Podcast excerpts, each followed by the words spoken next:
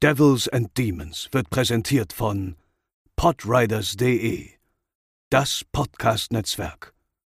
Diese Episode wird präsentiert von Deadline, das Filmmagazin, die Fachzeitschrift für Horror, Thriller und Suspense. Jetzt im Kiosk oder online unter deadline-magazin.de. Moin Moin und herzlich willkommen zur 193. Episode von Devils and Demons, der Horrorfilm-Podcast. Ich bin der Chris und bei mir sind natürlich Pascal. Moin Moin. Und André. Moin. Und heute haben wir uns mal wieder einen Slasher rausgepickt, der sich bei oder zwischen The Burning, The Prowler, Blood Rage, The Mutilator und Co. einreihen dürfte. Äh, das sind alles Filme, die man damals billig drehen konnte, die aber garantiert stets ihr Vielfaches ihrer Produktionskosten wieder eingespielt haben. Aber sie haben noch etwas gemeinsam. Sie sind zwar namhaft und populär, damals oder heute, aber es ist nie ein Sequel erschienen oder auch nie ein Franchise draus geworden. Und neben diesen allen Filmen gab es noch einen ganz speziellen, den ich mir ausgesucht habe für heute. Und der heißt Madman aus dem Jahre 1981. Und wie wir den Film finden, vor allem die anderen beiden, das hört ihr nach unserem Intro.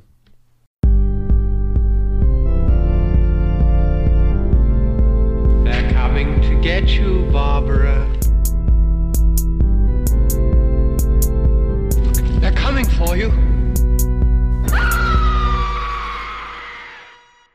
Und bevor wir loslegen, haben wir noch zwei Kleinigkeiten zu erlegen. Äh, zu erlegen. Erlegen. kann, du bist schon im Slasher-Fieber. Ja, ja. André, du hast ein Geschenk bekommen. Ja, hab ich. Nicht und von hattest dir. nicht mal Geburtstag. Nicht, und nicht von dir, soll das. Ähm, nee, völlig richtig. Ich habe ein äh, Überraschungspaket erhalten, was mich wirklich äh, ganz unironisch extrem gefreut hat. Hatte ein sehr großes Grinsen auf dem Gesicht, als ich das ausgepackt habe. Äh, nämlich unser lieber Hörer äh, Silas ähm, hat uns auch auf dem Discord am Start, äh, Lambo, der Nickname, Grüße an dich, hat mir ein äh, wunderbares Geschenk gemacht. Denn ich hatte mal auf dem Discord geäußert, äh, da ging es um das äh, gute Label Bildstörung. Ähm, Grüße an die Kollegen, die fantastische Filmeditionen rausbringen zu äh, ja eher abseitigem Kino auch eben, auch viel Horror, aber eben auch viel Arthouse und Co. Und die haben mal eine wunderbare Edition von dem, ähm, ja, sehr, sehr abstrusen, aber grandiosen Film Possession aufgelegt, äh, aus dem Jahr 1981 mit äh, Sam Neill und äh, Isabelle Adjani. Und hatte da angemerkt, dass ich leider den ihre Edition, die sind immer sehr limitiert, äh, verpasst hatte.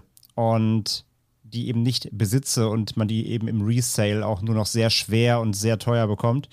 Und ja, der liebe Silas hat mir die einfach krasserweise in, den, in die Post gesteckt und mir die Edition von Bildstörung geschenkt. Unfassbar krass.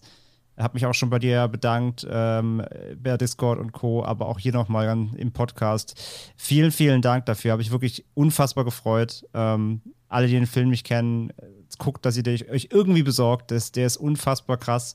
Ähm, äh, Jörg Buttgereit hat mal gesagt, es ist der wichtigste Berlin-Film aller Zeiten.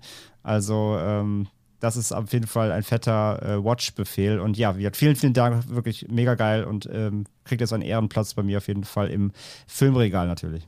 Und falls ihr jetzt alle neidisch seid, dass André was geschenkt bekommen habt, keine Sorge, ich habe da was für euch. Denn in Zusammenarbeit mit äh, Paramount und im Vertrieb von Universal Pictures ähm, verlosen wir für euch einen brandneuen Film, der auf den Namen Spell hört. Das ist ein Horror-Thriller mit Südstaaten-Elementen und mit ganz viel Voodoo-Flair. Äh, ein sehr netter kleiner Film, den ihr euch natürlich zum einen kaufen könnt. Der ist jetzt im Heimkino gestartet, aber ihr könnt den auch bei uns auf Blu-ray und DVD gewinnen. Und die Teilnahme ist ganz easy. Ihr wisst ja immer passend zu unserem Episoden-Release, also wenn ihr jetzt diese Episode hört, äh, gut, wenn ihr zu den ganz frühen Leuten gehört, die es um 0 Uhr hören, ihr müsst noch ein bisschen warten, bis ihr teilnehmen könnt, aber falls ihr mittags in der Mittagspause diese Episode hört, dann ist definitiv schon ein passender Instagram-Post zu dieser Episode von uns veröffentlicht worden. Und wenn ihr darunter irgendwas Nettes kommentiert, dann seid ihr im Lostopf und könnt entweder die Blu-ray oder die DVD da gewinnen. Vielleicht schreibt ihr das am besten noch in Klammern, ob ihr lieber eine Blu-ray oder eine DVD haben wollt. Aber schreibt bitte nicht alle Blu-ray rein. Also wenn nur eine DVD schreibt, der hat dann schon ganz sicher gewonnen. So viel schon mal als Tipp. Und jetzt wollen wir loslegen mit unserem heutigen Film, mit Madman. Ähm, ja, äh, Madman, äh, wir haben ja schon sehr oft ähm, über Slasher hier geredet. Das sind eben Filme, die damals beim Publikum natürlich heiß beliebt waren. Gerade eben in den frühen 80er Jahren gab es ja gefühlt jede Woche 100 neue Slasher auf dem Markt. Die kamen ja damals bei den Szene vielen Leuten oder bei den Kritikern ja eher gar nicht an und wurden als Schund tituliert und wurden nicht gut geheißen. Zum einen aufgrund ihrer Gewaltdarstellung natürlich, aber auch, weil sie als plumpe, stumpfe Filme bezeichnet wurden. Heute ist natürlich die Rezeption für viele dieser Slasher eine völlig andere, äh, wie wir ja auch hier häufig schon im Podcast feststellen konnten. Also wir mögen ja die meisten Slasher, zumindest die, die wir hier besprochen haben. Und zum einen ist das natürlich auch immer ein Einstiegsprojekt für viele Leute gewesen, hinter und vor der Kamera. Meistens musste man ja auch sehr viel Kreativität walten lassen, da ja natürlich nur ein sehr limitiertes Budget zur Verfügung stand. Ich habe euch das ja mehr oder weniger so halb als Hausaufgabe aufgegeben und habe gesagt, guckt euch den an, den besprechen wir, der ist richtig gut. Nun ja, das hat sich jetzt zumindest für mich schon mal als Irrtum herausgestellt, als ich ihn nochmal gesehen habe. Aber was habt ihr erwartet, als ihr vielleicht das Cover gesehen habt? Wie immer die übliche Frage. Oder als ihr den Titel gelesen habt, hattet ihr eine Ahnung, was auf euch zukommt, Pascal? Ich habe mit Camp Horror gerechnet, weil ich habe den Film schon seit längerem auf meiner Watchlist, da er immer wieder auf verschiedensten ja, Camp Horror Letterbox-Listen zu finden war und offensichtlich da zumindest genug Anklang gefunden hat oder bekannt genug war, als dass er sich da so einen kleinen Ruf erarbeitet hat. Also irgendwo, ja, also ich hatte jetzt nicht das, also nicht die Erwartung, dass der so wird, also gut wird wie The Burning, aber ich dachte vielleicht so ein etwas unterm Radar laufender Geheimtipp im Bereich Camp Slasher früher 80er. Ähm, ja, das ist, war das so, was ich erwartet habe. Bin gespannt, ob du es auch bekommen hast. André, hattest du Vorwissen? Ähm, nicht viel, außer dass ich eben wusste, dass der Film Slasher ist. und äh, ja, ansonsten wie Pascal. Ich habe auch schon, ich habe schon einen typischen 80 Slasher erwartet mit irgendeinem Camp, mit Teenies, mit Sex, Gewalt und Rock'n'Roll ähm, und offensichtlich einem Killer mit einer Axt, der auf quasi jedem Plakat und Blu-ray-Cover drauf ist.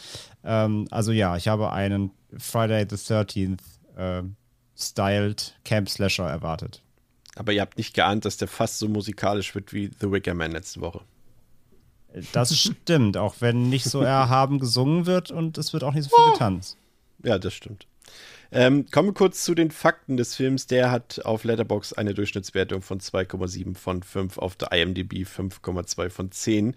Ihr könnt ihn euch anschauen, wenn ihr die Blu-ray aus dem Hause Arrow habt, wenn ihr das Mediabook aus dem Hause, ich weiß jetzt gerade nicht, wer ihn rausgebracht hat, habt. Oder André, du hast es rausgesucht. Jeder kann ihn gerade gucken, wenn er will. Legal. Wo? Äh, auf einem Streaming-Portal das ich zufällig gefunden habe. Ähm, und es ist ja, wie gesagt, natürlich legal. Ein US-amerikanisches, es nennt sich Con TV. Das ist äh, eigentlich, also wie angebunden an so ein Comic-Portal.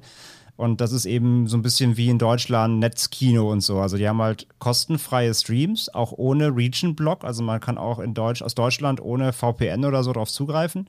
Das Einzige ähm, ist halt, es wird halt Werbung eingespielt. Ähm, alle, keine Ahnung, zehn Minuten kommt halt ein Werbeblock, muss man halt leben, aber Fernsehen. dafür quasi, ist ein bisschen wie Online-Fernsehen, aber der Film ist halt wirklich uncut, ich hab's gecheckt.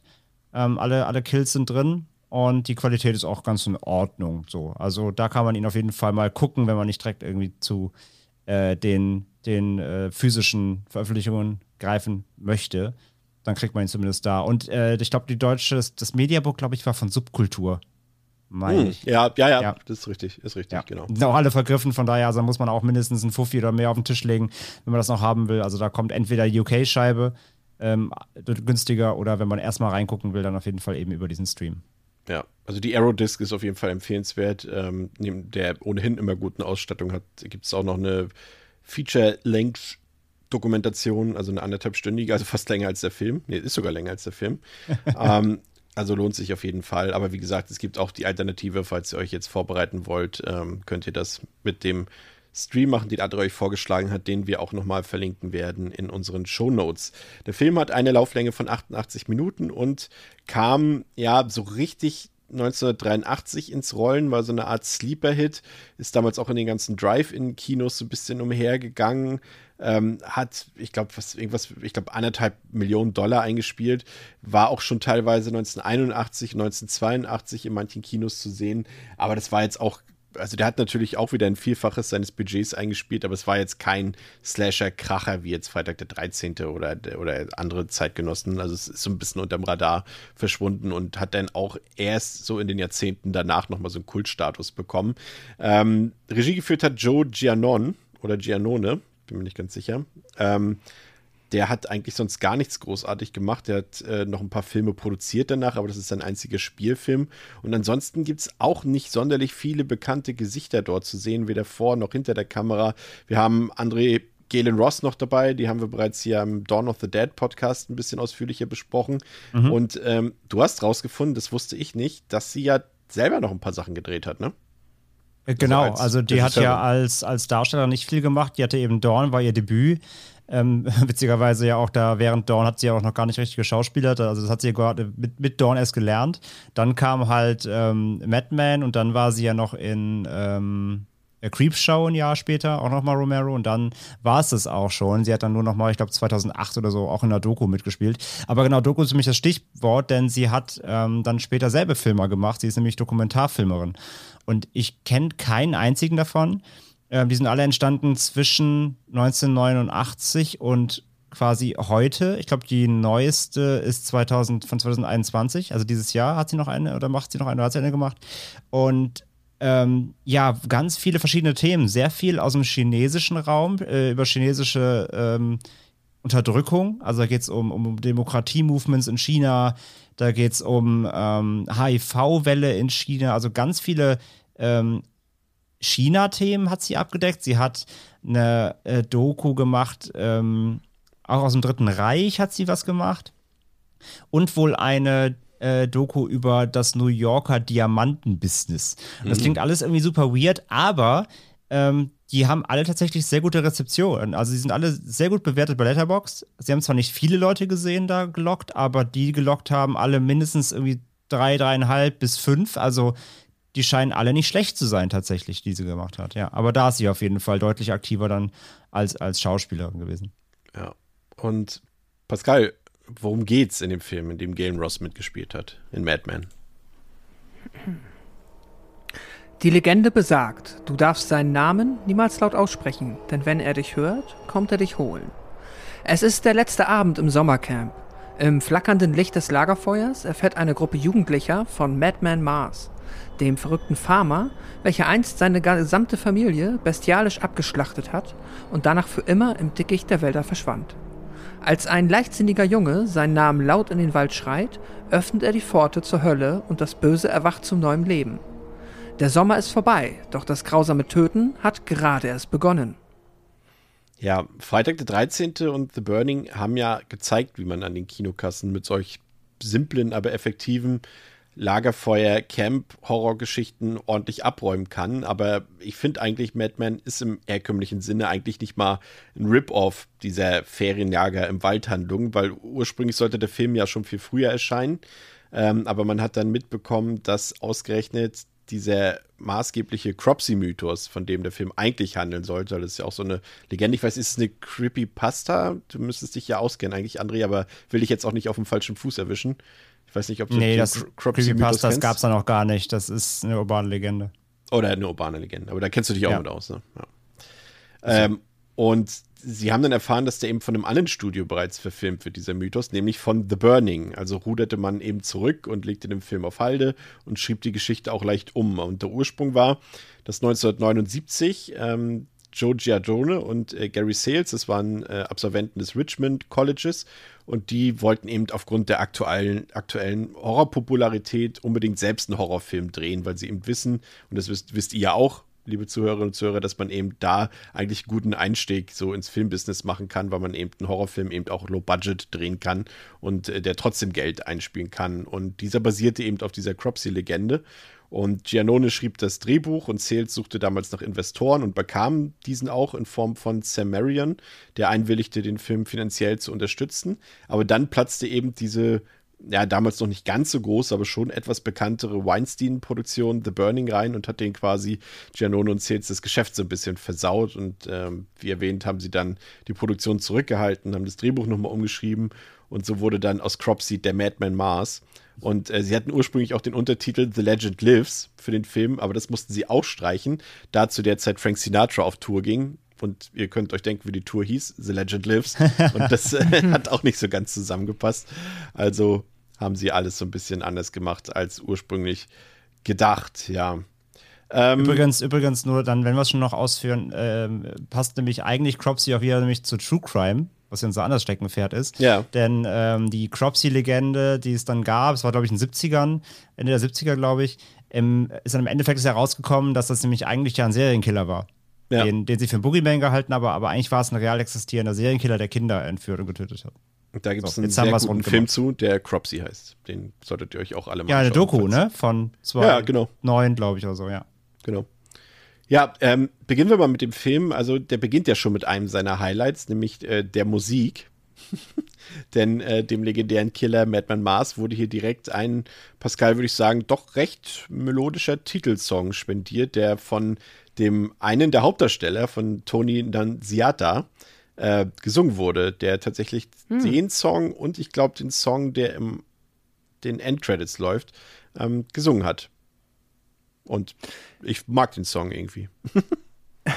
ich mag den auch. Ich finde das super. Ähm, hat äh, ja sehr die Opening Credits mit dieser dann ja sehr roten Title Card und dann darüber der der Score ist schon ähm, netter Einstieg. Ich finde den, der, ja, der hat auf jeden Fall diesen frühen 80er, fast schon später 70er Synthi-Charme. Ähm, ja, der, also auf der Ebene, was, was zumindest diese Original Songs angeht, kann der Film ähm, doch äh, sehr gut davon profitieren. Ich finde die auch klasse. Der hat sich auch richtig bei mir zu einem Ohrwurm entwickelt, weil ich hatte dann, als ich den Film durch hatte, hatte ich das Menü der Aerodisc noch laufen mm. und äh, da läuft er halt die ganze Zeit und ich habe dann nebenbei hier so ein bisschen die ganzen Infos zusammengeschrieben für den Film und irgendwann fing ich dann an so mitzuschunkeln langsam und wollte dann auch die Disc gar nicht mehr rausmachen, weil ich mich immer gefreut habe, wenn es wieder von vorne losging. Also das ist übrigens auch, das äh, nur mal kurz Abschweifer, das ist, es gibt ja so, so, so Discs, die haben halt wirklich so catchy Menüs, ne? Ja. Die wirklich irgendwie einen geilen Musikloop haben oder so, äh, die man dann gar nicht ausmachen will. Und die, die man auch, oder das Beste ist auch, wenn man ähm, natürlich, äh, das machen wir natürlich niemals, weil wir lieben ja Film, aber wenn man zu einem Film mal einpennt und man wacht dann auf und es dudelt immer wieder die gleiche Mucke ja. irgendwie, dass, dass, dass sich sogar mit in den Traum reinpflanzt, wie oft ich das schon hatte. Äh, ich meine, natürlich habe ich gehört. Das, ich hatte das tatsächlich mal äh, mit einer Coldplay-Platte. Ähm, die hatte mein Vater sich damals gekauft. Und ich hatte mir die dann ausgeborgt für den Nachmittag und habe erstmal so durchgeskippt. Und zwei Songs haben mir sofort gefallen. Und ich habe dann damals den CD-Player so eingestellt, dass erstmal nur diese zwei Songs auf Dauer-Repeat kommen. Und da habe ich mich immer gefreut, aber irgendwann bin ich eingeschlafen und hatte dann so einen Fiebertraum von diesen beiden Songs. Und die konnte ich dann echt so ein ganzes Jahr lang nicht mehr hören, weil ich richtig so Albträume bekommen habe. Immer wenn, wenn die Songs irgendwo losgingen, schnell weggerannt, weil ich ganz schlechte Erinnerungen an diesen Nachmittagsschlaf hatte. Aber das kann auch einfach an Coldplay gelegen haben, aber wer weiß das schon. Ja, ähm, anschließend ähm, sehen wir dann halt so eine Art, äh, was heißt so eine Art? Es ist ein Lagerfeuer und dort sind diverse Camp-Counselor zugegen und diverse Camper sind dort und sie erzählen sich am Lagerfeuer Gruselgeschichten und darunter fällt auch die Legende von Madman Mars, der seine Frau und äh, Tochter eines Nachts getötet hat und daraufhin sollte Mars erhängt werden und äh, wurde ja auch dann quasi gehängt, doch am nächsten Morgen hing er nicht mehr. Und die Kopfschlinge, in der eigentlich sein Kopf sich befand, die hing noch am Baum, aber eben ohne ihn. Und auch die Leichen seiner Familie waren verschwunden. Und seitdem wartet Madman Mars angeblich im Wald, um gerufen zu werden, um anschließend Leute zu enthaupten oder aufzuhängen. Und wenn, wie Pascal schon sagte, man seinen Namen sagt im Wald, dann kommt er, um dich oder uns zu holen. Und das macht man dann natürlich auch sofort am Lagerfeuer. Äh, einer der jüngeren Aufseher ruft dann aus Spaß den Madman worauf der Chefaufseher, Max heißt der, das ist glaube ich so der älteste, der da so weit und breit rumrennt, erstmal das Lagerfeuer beendet und alle Leute zurück in ihre Unterbringung schickt. Und es ist auch gleichzeitig der letzte Abend des Camps. Und ja, es ist ja erstmal okay. Man denkt ja natürlich erstmal, dass es äh, äh, wir als Horror erfahrene Leute, andere würden natürlich sagen, oh Gott, wie können die so blöd sein und direkt Madman Mars rufen. Aber man muss ja sowohl als Camper als auch als Counselor davon ausgehen, wenn dieser Max dort diese Geschichte erzählt und er sagt ja sogar, ach übrigens, das war heute vor drei Jahren oder so, als das passiert ist. Ach übrigens, in dem Haus hinter uns äh, muss man zumindest davon ausgehen, dass es sich nur um eine Legende handelt und natürlich nur Spaß ist, oder? Ja. Gut. Stimmt. ich weiß, Na, das, das war jetzt ja- so eine richtig seltsame Das ist Frage. ja auch, auch da wieder, wenn wir schon das Thema aufgemacht haben, ist ja auch da wieder wie bei so Urban Legends. Keine Ahnung, Bloody Mary oder dem Candyman, wenn wir bei Horrorfilmen bleiben. ja. Man soll es natürlich nicht machen, aber natürlich machen die Charaktere es, weil sie doof sind und weil wir halt einen Plot brauchen. Und apropos aber auch hier nochmal, äh, weil wir gerade ja auch Sleepaway Camp erst hatten, wo wir ja einstimmig gelobt haben, wie gut Sleepaway Camp ähm, das Campleben darstellt. Hier natürlich auch wieder die kleine bis No-Budget äh, Entschuldigungslösung. Es ist der letzte Abend des Camps, deswegen gibt es natürlich kein großes Campleben mehr, was man sieht, sondern äh, es ist natürlich alles gerade im, im Aufbruchsstimmung. Das ist mir auch direkt aufgefallen, damit sie bloß nicht großes Camp-Treiben zeigen müssen. Aber es hat natürlich trotzdem gewissermaßen einen Vorteil irgendwie, die sich der Film zunutze macht. Und so viel sei schon mal vorweggegriffen, Pascal. Der Film spielt nur während dieser Nacht, die jetzt folgt. Es gibt quasi, was heißt quasi, es gibt im Film keinerlei Tagesszenen. Und das, muss ich sagen, hat mir dann wiederum gefallen. Ja, das ist ja der Atmos, also der klassischen Horroratmosphäre auf jeden Fall zuträglich. Ähm, was André eben gesagt hat, ja, das ist dann halt das, was man dadurch vermisst oder vermissen kann. Ich vermisse es tatsächlich auch. Es ist halt wirklich, äh, wie André gesagt hat, die Low-Budget-Variante von einem Sleepaway Camp, was diesen Faktor angeht. Aber ja gut, dafür haben wir halt ähm, dann, sag ich mal, alles äh, größtenteils aufs Wesentliche reduziert. Wir bekommen ja schon noch so ein paar, ähm, ja, zufällige Momente zwischen den Figuren mit, die jetzt nicht unbedingt direkt mit einem Kill zusammenhängen, aber größtenteils ähm, ja, setzt der Film da auf die stimmige äh, Atmosphäre, die er halt in dieser Nacht erzeugen kann. Ich finde es übrigens, äh, ich weiß nicht, ob ihr auch lachen musstet, ich musste sehr lachen in dem Moment, als der Junge, äh, bevor er Mad Max, Mad Max, genau, Madman Mars gesagt hat, diesen. Stein weggeworfen hat und dann, ähm, also der nimmt halt so einen Stein und wirft ihn weg, weil ich glaube, er ist böse oder so. Und dann hast du einen Schnitt und siehst ein Haus und das sieht gefühlt aus, als ob das Haus mindestens 500 Meter weit wegstehen müsste, weil es ja nicht Ja. direkt hinter diesem Lagerfeuer ist. Und dann soll uns das Ja, halt so ja. verkauft werden, als ob der Stein in das Fenster von diesem Hau dieses Haus geflogen ist.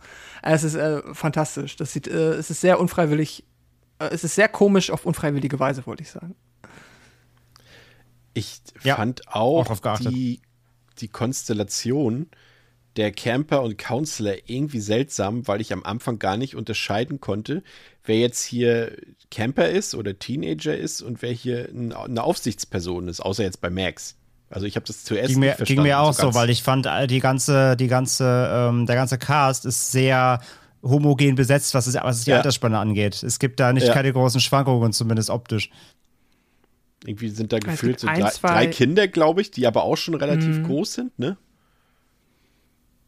Pascal, du Genau. sagen? Und dann, es gibt, äh, ja, es gibt ein Mädchen, das sieht man später dann nochmal, die sieht halt wirklich aus wie ein Kind, aber davon ab, ja, finde ich es ja auch super schwierig. Es gibt halt auch keine Uniform, kein nichts. Das ist auch wieder so ein bisschen, ähm, ja, auch schon wieder fast ein bisschen, also nicht mal diese T-Shirts, die man halt kennt. Was auch Ja. wieder ein bisschen an der Camp-Atmosphäre zweifeln lässt. Und dann, ich war aber auch, da war ich äh, jetzt nochmal plottechnisch, plottechnisch verwirrt, äh, weil er auch irgendwas gesagt hat von wegen, morgen gehen dann die Eltern von euch irgendwo hin. Und dann dachte ich kurzzeitig, die Counselor wären die Eltern der Kinder, aber das ist, glaube ich, nicht richtig. Aber das hat mich alles ein bisschen verwirrt. Ja, das war, war ein bisschen, aber das stimmt schon, das wirkt alles ein bisschen billig. Das Camp hat nicht mal einen Namen, glaube ich, ne? Und sonst haben irgendwie alle Camp-Slasher irgendeinen Namen, aber also die Camp Camps No, aber- Camp No Name. Ja, Camp Nowhere.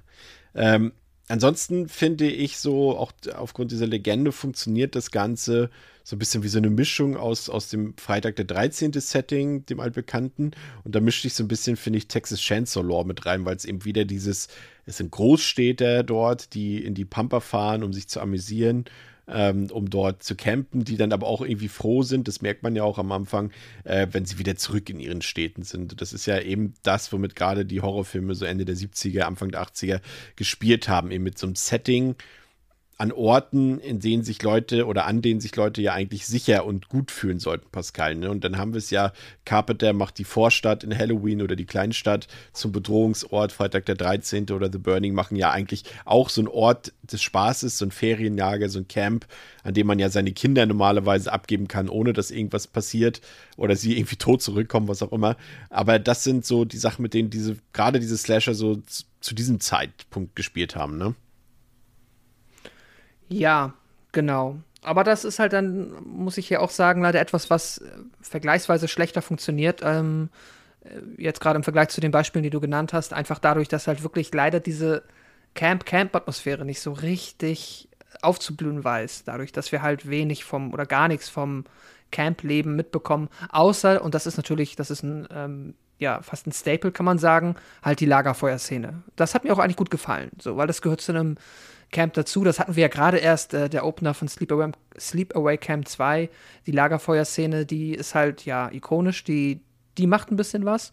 Aber danach, ich weiß nicht, wie es euch ging, hatte ich immer das Gefühl, weil auch von den Kindern, von, aus von diesem einen Kind mal abgesehen, äh, ab, äh, ist halt auf mich so gewirkt hat, eher als ob irgendwie ähm, sechs Erwachsene irgendwie im Urlaub in der Hütte sind. Hm. So. Also mehr so, es ist jetzt keine Skihütte, weil es offensichtlich nicht schneit, aber halt mehr so mhm. dieses, sechs Erwachen haben irgendwo Urlaub gemacht und weniger dieses, wir sind hier auch in einem Sommercamp. Ich finde auch, der Film hat da sowieso ein Problem mit, da kommen wir später nochmal drauf zu sprechen, dass man auch nicht so richtig unterscheiden kann, wer jetzt hier eigentlich im Mittelpunkt dieses Films stehen soll.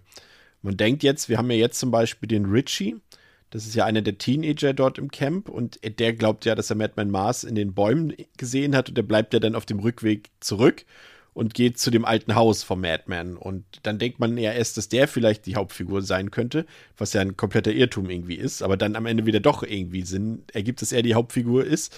Ähm, und bei den anderen Leuten ist es auch so. Das ist zum einen, finde ich es irgendwie clever, dass der Film da ein bisschen spielt mit den Erwartungen des Zuschauers, aber das geht nicht auf weil er will uns, glaube ich, vermitteln, dass hier Leute so ums Leben kommen, von denen man es nicht so früh oder gar nicht gedacht hätte, dass es passiert. Aber das klappt nicht, weil die Figurenzeichnung so ist, dass sie uns alle irgendwie egal sind oder mindestens, dass sie alle gleichgestellt sind und da sich irgendwie keiner besonders hervortut. Und das war so mein Problem. Die sind alle Figuren, ich weiß nicht, ob das schlecht oder gut ist, aber die sind mir zu gleichwertig alle, André. Ja, geht mir auch so. Du hast, wie du gerade sagst, also die Fährte wird ja erstmal in Anführungszeichen falsch gelegt, wobei das jetzt ja auch jetzt nicht irgendwie super clever ist vom Skript, sondern ist eher ein Problem des Skripts, ähm, weil es eben nicht mit Figuren arbeiten kann. Äh, das, das geht ja damit einher, das kann man ja schon mal vorgreifen, weil das zieht sich ja durch den ganzen Film. Das ist ja jetzt kein, kein Vorweggreifen einzelner Szenen, aber die Charaktere, die, die schwimmen ja eh so durch den Film durch.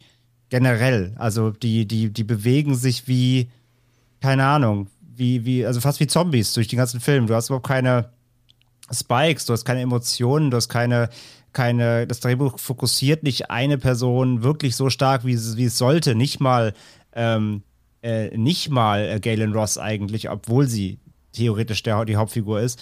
Ähm, ja. das, das ist eh ein Problem des Films, äh, das schon mal vorweggegriffen. Und da, dadurch entsteht halt auch dieses, diese, diese nötige Dramaturgie auch irgendwie gar nicht für die Charaktere. Es gibt ähm, niemanden, wo man jetzt sagt, so, oh mein Gott, dieser Charakter, wenn der jetzt äh, drauf geht, dann fehlt Element X im Film, weil diese, nur diese Figur kann, hat diese Charaktereigenschaft, sondern eigentlich sind die alle relativ charakterlos und sind eigentlich wirklich nur ähm, ja, Statisten in einem, leer, in, einem, in einem sehr leeren Camp. ja, man hat doch das Gefühl die ganze Zeit, dass die, also es tauchen immer so ein, zwei Figuren auf, die mhm. du vorher aber irgendwie nicht, noch nie gesehen hast. Und dann wird irgendwie deren Weg zu ihrem Tod gezeigt und dann kommen die nächsten zwei.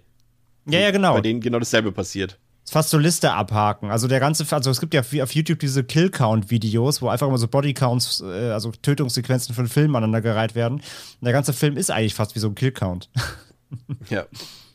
Naja, da kommen wir später nochmal drauf zu sprechen. Ja, der Rest der Truppe ist jedenfalls mittlerweile wieder bei den Bungalows angekommen und sorgt dann für mehr oder weniger vergnügliche Abendgestaltung. Das sieht dann einmal so aus, dass zwei Herrschaften versuchen, eine Axt aus einem Baumstumpf zu befreien, die Pascal ja irgendwie, ja quasi wie das Schwert von Camelot da irgendwie feststecken, ne? Und äh, dann so eine pseudowitzige Szene dabei entstehen soll, wenn die beiden sich da abkrampfen, das da rauszuziehen. Und man gleichzeitig ja auch irgendwie schon weiß, dass es nur ein Foreshadowing dafür ist, dass irgendjemand Stärkeres am Ende Mhm. diese, diese, diese Axt da rausziehen wird, ne?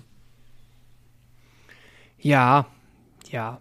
Das ist äh, halbwitzig, ist wahrscheinlich schon übertrieben. Vielleicht war es damals halbwitzig, ich weiß es nicht. Ähm, ja, es ist äh, genau das, was du beschrieben hast. Deswegen, ich kann da gar nicht mehr so viel zu ergänzen. Ähm, ansonsten, Oder ist dir Quer, Ja. Querflöte spielen lieber, weil das ist ja auch, macht man ja auch im Camp.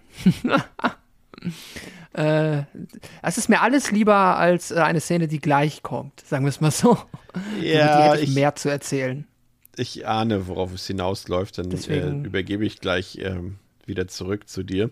Ähm, wir haben ja den Chefkoch Dippy, der versucht äh, unterdessen ein bisschen Nachschub an Alkohol zu holen, wird aber beim Versuch plötzlich vom auftauchenden Madman getötet und ähm, das Resultat ist für ihn dann eine aufgerissene Kehle. Auch einer der schöneren Effekte, würde ich sagen. Und dann denkt man eben, dass vielleicht der Camp-Boss, dieser Aufseher dort, Max, der etwas ältere Mann, dass der vielleicht die Hauptfigur des Films sein könnte. Aber der verlässt dann die Anlage für den Rest des Films, um Lebensmittel und dergleichen einzukaufen, obwohl man eigentlich schon denkt, dass es nachts ist. Okay. Und so sind die jüngeren Aufseher dann auf sich allein gestellt. Und weiter geht's mit dem Spaß, Pascal. Denn TP und Betsy, die vergnügen sich im heißen Whirlpool. Mit feuchten Küssen zu schmalzigem 80s Keyboard-Pop. Ja, genau. Das war die Szene, Die beiden, aus, die dir gefallen hat. Ja, das war ganz exakt die Szene. Äh, ja, TP und Betsy sind ja irgendwie auch die einzigen Figuren, zwischen denen untereinander irgendwie eine Art von Dynamik geschrieben wurde, die, ja, meiner Meinung nach vergleichsweise sinnbefreit in den Film gepackt wurde, vermutlich einfach nur, damit man irgendetwas hat, Streitpunkte unter den Figuren. Die haben sich ja am Anfang so ein bisschen gezofft und der TP ist offensichtlich ähm, ja, also freiwillig oder unfreiwillig, äh, auf jeden Fall ein ziemliches Arschloch und hat auch so eine ganz seltsame Szene, wenn sie dann da am Abend essen und äh, er sich dann in, vor der Gruppe dafür entschuldigt, dass sie ja beim, dass er so ein bisschen sich daneben benommen hat beim Lagerfeuer und dass das ja nie wieder passieren soll und es ist alles sehr, sehr awkward und das ist nicht cool. Und dann, ja, bekommen wir halt diese, diese Szene im Whirlpool, die halt damit beginnt, dass beide Figuren erstmal voreinander sich offensichtlich sexy ausziehen sollen, aber das ist halt leider vom Editing und auch zugegebenermaßen von der schauspielerischen Darstellung so misslungen, dass es unfreiwillig komisch ist und ich halt wirklich, ich habe, glaube ich, zweimal zurückgespult, um das zu sehen, weil ich es so witzig finde, wie, ja, wie verkorkst das leider wurde. Also da, äh, es, ist, es fängt damit an, dass zum Beispiel erstmal, wenn sich, ähm, wenn Betsy dann ihr Oberteil aussieht, sieht man einmal noch kurz ihr Gesicht und sie hat halt keine Mimik. Also sie sieht aus wie, ähm, ja, so der, das, äh, quasi ein Default-Gesicht, keine Emotion. das ist super der Downer. Dann haben wir einen ganz weirden Schnitt auf TP, wie er sein T-Shirt auszieht und wir haben nur ein voll Close-up von seinem Bauchnabel und seinem Gürtel und auf diesem fucking Gürtel hat er einfach in Großbuchstaben TP stehen auf der Gürtelschnalle. Es ist auch, es ist super weird und ja, wenn sie sich dann endlich, also das Ausziehen ist eigentlich das Obskure. Danach ist es eine vergleichsweise irrelevante oder ja, egale äh, Knutschereiszene im Whirlpool, die halt, ja, dann unspektakulär ist. Ich finde den Soundtrack auch, passt halt dann leider auch wieder gar nicht zu diesem ähm, coolen Score, den wir vorher gehört haben. Der ist dann wieder sehr aus der, ähm, ja, sehr aus der Konserve. Ähm, aber das ist schon, äh, ich, es ist spektakulär unangenehm gewesen. Ja, auch der Song ist irgendwie, der hat mir auch nicht gefallen, der da läuft. Also es war schon alles ein bisschen seltsam. Und äh, was aber auch seltsam ist, André, und das ist ja etwas, was sehr selten im Horrorfilm passiert, weil ja auch zu dieser, Ze zu dieser Zeit so diese, diese Trademarks gesetzt wurden für Slasher. Ne? So Alkohol wird bestraft, Dro anderer Drogenkonsum wird bestraft, Sex wird bestraft. Und hier ist ja bei diesem Liebesspiel im Whirlpool ist Madman Mars ja auch schon in der Nähe und schleicht sich an das Liebespaar quasi heran. Aber er macht ja erstmal gar nichts. Ne? Und das ist ja schon etwas, was äh, sehr selten ist, dass da sowas nicht direkt bestraft wird, sondern erst später. Ja, stimmt, aber ich meine, also er späht halt erstmal aus. Ne? Er ist eher so der, Ja, oder er er, ist eher so der stille Beobachter. du würdest sagen, Voyeur. Auch. ähm, aber ich meine, das ist ja auch, man sieht das ja auch vorher, ähm, wenn, ähm, wenn, wenn, wenn, wenn, wer war das nochmal? Irgendwer, doch Richie, ne, wenn er da glaubt, ihn im Baum zu sehen. Ähm, dann sieht er ja auch schon, dann sieht der Madman ja schon so ein bisschen aus wie Predator auf Wish bestellt. Und, ja, ganz ehrlich, ähm, ganz ehrlich, wenn man sich, äh, jetzt die Zuh Zuhörerinnen und Zuhörer wissen es noch nicht, aber äh, auch wenn sie den Film jetzt dann irgendwann sehen, zu diesem Zeitpunkt ist Madman Mars ja noch nicht richtig zu sehen. Aber wenn du ihn später in seiner vollen Blüte siehst, dann fragt man sich schon, wie er da auf den Baum raufgekommen ist, auf diesen dünnen Ast, auf dem er da steht. Und, Darauf äh, wollte ich auch noch, darauf wollte ich noch hinaus, ja. Äh, absolut, gebe ich dir vollkommen recht. Ähm, denn er ist nicht der sportlichste Killer, sagen wir mal so. Und ja, wie gesagt, aber damit sieht man ja schon, also er ist ja auch ein, ein Jäger, ne? Wie der Predator in den Bäumen ähm, beobachtet er und spioniert seine Beute taktisch klug aus, bevor er natürlich zuschlägt. Und genau das macht er natürlich auch hier ähm, beim Whirlpool. Vielleicht hat er aber auch einfach Angst vor Wasser, wie Jason. Wer weiß, was, wer weiß, was ihm früher passiert ist. Wir erfahren ja nicht so viel über ihn. Ähm, vielleicht als Kind mal fast in den See gefallen oder ist in den See gefallen, fast ertrunken. Auf jeden Fall, ähm, ja, ist er eher der, der, äh, der Spionagekiller, bevor er dann wirklich zur Tat schreitet. Und vor allem auch meistens, nicht, nicht in allen Fällen, aber auch, kann man schon sagen, in den meisten Fällen attackiert er ja auch eher Einzelpersonen und weniger, wenn Ja. zwei Personen gleichzeitig anwesend sind. Das macht er, glaube ich, sogar nur einmal, wenn ich mich recht erinnere. By the way, auch ein Camp-Slasher ohne angrenzenden See. Das stimmt, ja. Auch selten tatsächlich. Gibt keine Ja. einzige Seeszene, nee. Dann kommt eine Sache, die mich ja auch total aufregt, weil wir sehen ja dann Richie wieder, wie er da völlig orientierungslos durch den Wald läuft. Und Richie ist einfach, für mich ehrlich gesagt, die sinnloseste Figur, die ich je in einem Slasher gesehen habe. Der läuft einfach nur durch die Gegend und macht nichts. Der findet, der ist zu blöd, um nach Hause zu finden, der ist zu blöd, um mal 100 Meter in die richtige Richtung zu gehen und äh, nervt einfach nur mit seiner ganzen Anwesenheit, weil er irgendwie alle Leute sterben wegen aufgrund seiner aufgrund seines Weglaufens quasi sterben alle anderen gefühlt. Pascal, Ja. Das, hilf mir, der ist nervig der Typ. Ja, der ist, er ist schräg, weil er auch vor allem am Anfang ist er ja der, der cocky Teenager. Aber das äh, ändert sich dann auch ganz schnell, weil er halt einerseits dann auch der verwirrte Teenager ist, der einfach, ja, er hat halt Madman gesehen und seine intuitive Reaktion darauf war halt nicht irgendwie den anderen Kids. Das war ja auch diese obskure Szene, wo sie in diesem komischen Hüpfchenschritt wie so Häschen durch den Wald laufen, wenn ihr euch erinnert. Das fand ich auch seltsam. Und äh, aber anstatt dann irgendjemandem Bescheid zu sagen oder irgendwie irgendetwas zu machen, sagte einfach, okay, dann ist es wohl die beste Idee, wenn ich jetzt alleine durch den Wald laufe, anstatt mit den anderen irgendwas anderes zu machen. Ja, es ist weird. Also der wirkt halt leider tatsächlich so, als ähm, wäre da entweder, als hätte der mal eine andere Rolle haben sollen im Drehbuch, aber man hat es nicht mehr hingeschrieben bekommen oder das ist im Editing rausgeschnitten worden. Aber der wirkt wirklich komplett einfach, ähm, ja, also klar, er ist so eine Art Plot-Device, aber äh, ja. in, heute, in der so- heutigen Zeit würde man Lost sagen. ja, genau. Er ist lost, uninspiriert und hat, hat keinen Zweck für den Film, außer, was du eben gesagt hast, Chris, dass halt natürlich jetzt alle anderen ihn suchen.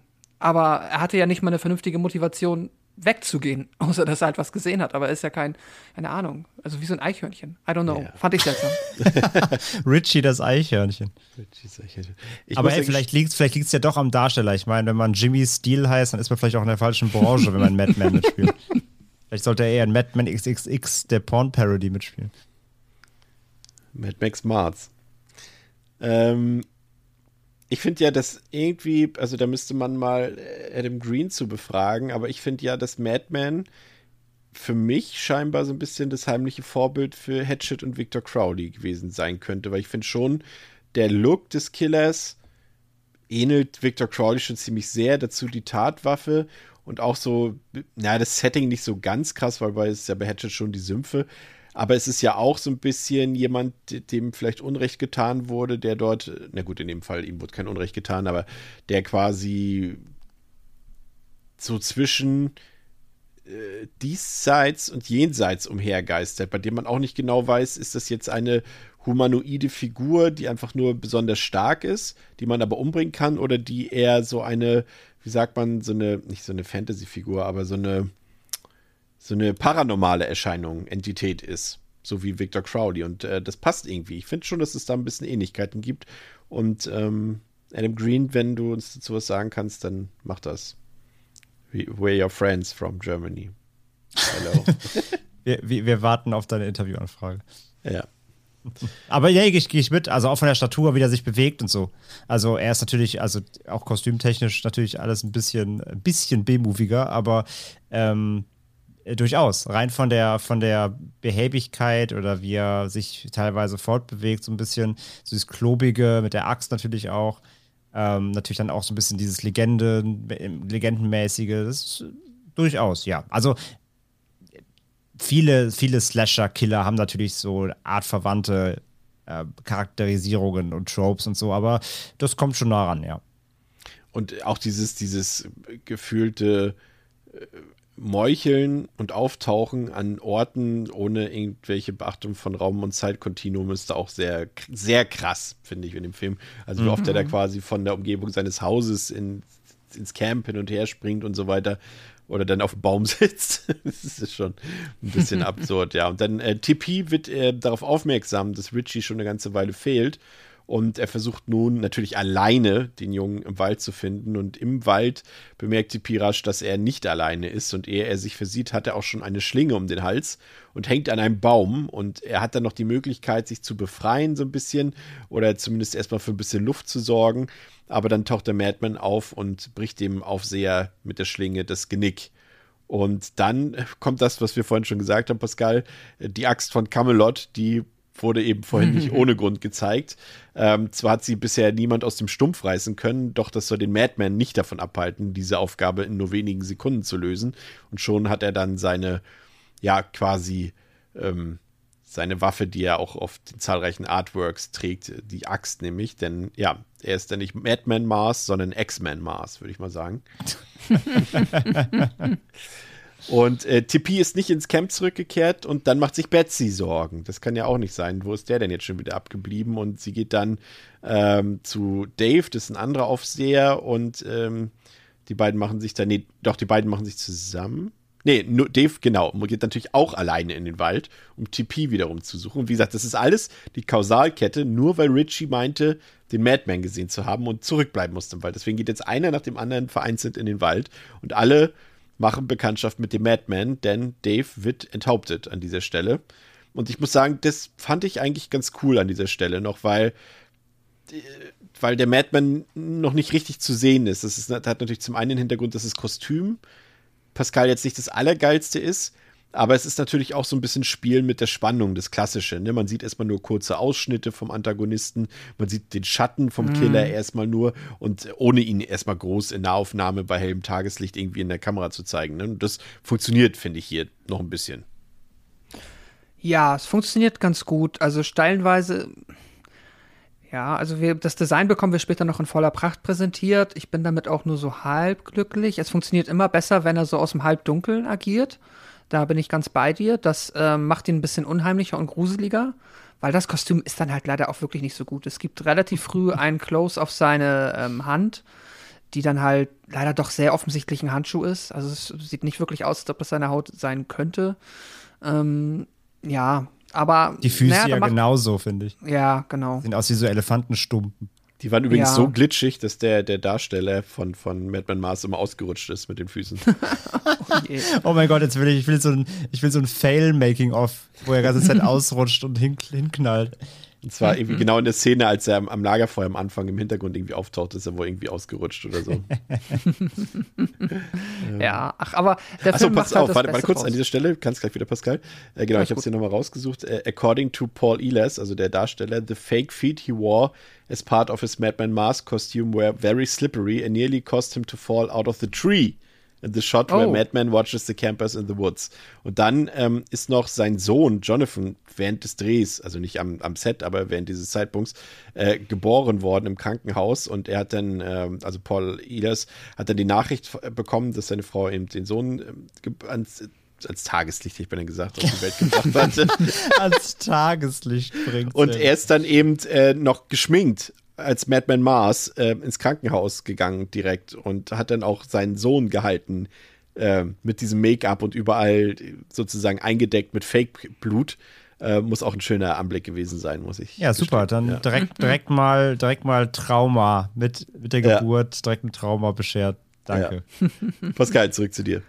Ja, alles gut. Ich hatte auch gar nicht mehr so viel zu sagen. Ich, ähm, ja, nee, der Kern meiner Aussage war halt wirklich, dass es dadurch, dass der Film ähm, ja in der Regel im Dunkel oder Halbdunkel spielt, ist das, was dem Killer am Design halt ja fehlt, dass es halt wirklich auch so in voller Pracht sehr gruselig ist, ähm, gleicht sich das ein bisschen aus.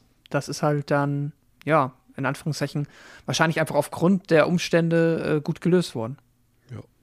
Da tauchen Ellie und Belle auf. Die waren draußen ein bisschen weiter weg von den Bungalows Zelten und werden nun von den anderen auch zurückgeholt, denn so langsam wird klar, dass hier irgendwas Seltsames in, im Camp und ums Camp vor sich geht. Ähm, aber nochmal vielleicht zu den audiovisuellen Qualitäten des Films. Ich muss gestehen, das ist einer der Punkte, die mir durchaus gefallen haben an dem Film. Also man sieht zumindest, dass das keine Leute sind, die den Film gedreht haben, die nichts von ihrem Fachwerk oder von ihrem Handwerk verstehen. Also die, du hast den Kameramann, äh, James Lemmo, der hat auch Mrs. 40, Miss 44, Miss 45 gedreht, Fear City und Maniac Cop, den wir hier auch äh, besprochen haben im Podcast. Ähm, der Editor Daniel Löwenthal, der hat Muttertag geschnitten, äh, Silver Bullet, also die Stephen King-Verfilmung, Invasion USA und Missing in Action mit Chuck Norris. Das sind zumindest Leute, die wissen, wie das funktioniert. Und ich finde gerade die Szenen so, die immer so ein bisschen mit diesem blauen Coloring spielen, die so in dieses Blau getaucht sind, äh, haben mir gefallen. Und generell, man muss ja auch, wie gesagt, es ist ja auch nichts Einfaches, so einen kompletten Film bei Nacht zu drehen oder mit Nachtaufnahmen. Und ich finde, abgesehen jetzt vielleicht von den Kulissen und Kostümen, ist der relativ hochwertig geschossen, finde ich, André. Ja, doch, das schon. Also wie, wie Pascal gerade schon gesagt hat, ne? also so Kostüme und so sind so ein bisschen ja, lala, aber so allgemein das Editing und, und das Look and Feel und die Lichtstimmung und die Kamera, auch wenn sie teilweise zu nah dran ist, was aber eben meistens die ähm, der, dem, der Tatsache geschuldet ist, dass sie oft, glaube ich, äh, schlechte Effekte oder nicht vorhandene Effekte kaschieren mussten. Ähm, das ist einfach, glaube ich, äh, ja, notgedrungen, Mittel zum Zweck. Aber sonst geht das handwerklich echt schon klar. Das, das auf jeden Fall. Also da kann er sein Budget auch dann doch sein fehlendes, äh, glaube ich, gut verstecken, dadurch, dass sie da so doch begabtere Leute am Start hatten. Also wäre da, wär da jetzt irgendwie ein, glaube ich, ein Berufs, totaler Berufsanfänger und No-Name am Start gewesen, äh, dann hätte der Film wahrscheinlich deutlich schlechter ausgesehen. Und äh, von daher, das, das geht schon. Das, das habe ich auch so gesehen, ja. Ich glaube, das ist auch notwendig für, die, für den Film, dass die Produktion eben so ein bisschen mehr Wert auf Atmosphäre und schaurige Stimmung legt, weil mit der Gewalterstellung, also generell ist Gewalt, finde ich, nicht so explizit und omnipräsent wie in anderen Slashern. Also ich finde den schon, auch wenn es natürlich hier Enthauptungen gibt und so weiter, aber die Effektarbeit ist schon eher mittelmäßig, würde ich sagen. Und dadurch, äh, ja, wirkt er jetzt nicht besonders hart. Und deswegen finde ich, ist es die richtige Entscheidung, dass man eben eher so ein bisschen auf die optische Präsenz des Killers äh, Wert gelegt hat. Und ja, also ich, ich sag mal so, ein Gorehound wird nicht unbedingt glücklich mit dem Film, Pascal, oder? Also klar, wie gesagt, ein paar Enthauptungen, aber die sind echt so zahm, würde ich sagen. Und sie haben ja teilweise sogar dieselben Special Effect Prosthetics für mehrere Kills genommen. Ich weiß nicht, es war, einmal war, glaube ich, der abgetrennte Torso bei zwei Leichen derselbe irgendwie. Ja, ich glaube auch, dass man da jetzt, also der spielt ja nicht auf einer, in einer Liga mit irgendwie The Prowler oder anderen ähm, Filmen, die wir ja da sehr in, in der Hinsicht sehr gelobt haben. Aber davon ab finde ich dann halt trotzdem hat er auf audiovisueller Ebene wirklich seine Stärken, weil ich finde schon, dass er auch ab und zu der ist ein schöner Shot. Der Killer ist stellenweise gut eingefangen, wenn er dann mal auch halt wirklich nur die dunkle Silhouette auf einen zukommt und er von hinten beleuchtet wird. Das ist schon alles sehr stimmungsvoll. Also da wird halt wirklich viel damit gearbeitet, dass man ohne den Killer wirklich zu sehen, ihn irgendwie atmosphärisch und stimmungsvoll in Szene setzt. Das gelingt dem Film meiner Meinung nach schon ganz gut. Und auch wenn dann die ähm, Kills jetzt nicht durch spektakuläre Spezialeffekte überzeugen, sind zumindest ein paar wenige, oder ich habe zumindest einen im Kopf, aber auf den kommen wir erst noch, zumindest ausreichend kreativ, als dass ich sie irgendwie erheiternd finde. Wenn auch gleich halt wirklich jetzt ähm, die Spezialeffekte und die ja, generischen Kills, nenne ich sie mal, ähm, da jetzt irgendwie nicht gerade vor Kreativität oder Production Value irgendwie ähm, ja, sprudeln. Ja, finde ich auch. Dann ähm, haben wir Stacy, die versucht jetzt mittlerweile äh, mit dem Auto Hilfe zu holen, aber das Auto macht Probleme Und äh, sie findet dann tiefer im Wald den enthaupteten Dave wieder und äh, rennt dann voller Todesangst natürlich zurück zum Auto, aber das will einfach nicht mehr starten. Und dann taucht plötzlich der Madman auf und enthauptet auch diese junge Frau. Und äh, Bill und Ellie sind ja auch noch unterwegs im Wald, um die anderen zu suchen. Und Ellie entdeckt dann ähm, den Madman plötzlich, wie er sich an Stacys verlassenem Auto zu schaffen macht. Und ähm, sie kehrt dann zu Bill zurück und sagt, ey, da ist der Typ, da ist jemand, jemand Gruseliges. Und sie laufen dann wieder zum Auto zurück. Und da ist plötzlich Madman Mars wieder verschwunden. Und die beiden stellen dann, wie ihre Vorgängerin Stacy, fest, dass das Auto eben nicht mehr funktioniert. Und unter der Motorhaube finden die beiden dann Stacys blutigen Kopf. Offenbar der Grund für den Defekt des Autos, was aber aus meiner Sicht irgendwie überhaupt keinen Sinn macht, weil das Auto ging ja auch schon nicht, als Stacys Kopf mm. noch an ihrem Torso war, ne? Ja. Das fand ich. Ja, nee, der, der Kopf, der, also das war eben, äh, ich habe gar nicht auf dem Schirm gehabt, dass er jetzt direkt kommt. Das war genau der kreative Kill, von dem ich gesprochen habe, weil er enthauptet sie ja hier. Sie hat ja, sie geht ja unter an die Motorhaube, macht sie auf und hält ihren Kopf in, unter die Motorhaube, um zu gucken, warum das Auto nicht losfährt. Und dann springt ja Madman vom Auto auf die geöffnete Motorhaube und drückt mit dieser ihr den Kopf vom Hals. Ja. Und das ist, finde ich, dann zumindest für mich der Kill des Films, weil der ist. Ähm, Definitiv. Ja, irgendwie ganz nett gemacht. Und dass dann halt natürlich da der Kopf drin ist, wo dann, den sie dann finden, ja gut. Aber nee, das ist, äh, also offensichtlich war das Auto schon kaputt. Vielleicht war der Madman so klug, man weiß ja nicht, wie intelligent der ist, ähm, dass er halt, keine Ahnung, die, äh, weiß ich nicht, was machen wir bei Autos? Die Zündkerzen entfernt aber es, Aber das Auto Ahnung. ging ja dann wieder, als sie den Kopf rausgeholt haben. Ah. Sie sind ja dann losgefahren. Ja, weil dann, ja, Stacy hat das schon fertig repariert und dann ja. hat es wieder kurz kaputt gemacht und ja. ja Genau. Und dann hat, haben sie es wieder repariert. Ja. Das könnte auch irgendwie die Lösung aus so, einem, so einem Point-and-Click-Adventure sein. Entferne den Kopf ja, aus genau. der Motorhaube oder sowas. ja, ja äh, die beiden ja, fahren dann los Achso. und dann äh, greift der Madman auf den Fahrersitz und reißt Bill aus dem fahrenden Gefährt. Und Ellie muss dann aus der Ferne mit ansehen, wie Madman Mars Bills Rücken bricht. Ähm, währenddessen der, konse der konsequent hilflos wirkende Richie immer noch durch den Wald ehrt. Und ja, ich kann mich da nur wiederholen, er sollte sich wirklich schämen, weil irgendwie alle Leute auf der Suche nach ihm sterben, wie die fliegen. Äh, André, du wolltest was sagen noch? Ich wollte nur auch auf den, ähm, auf den Motorhaubenkill nochmal eingehen. Ja. Weil ja, der ist halt, ich finde ich halt auch, der ist ausführungstechnisch das kreativste eigentlich so vom Film, muss man sagen.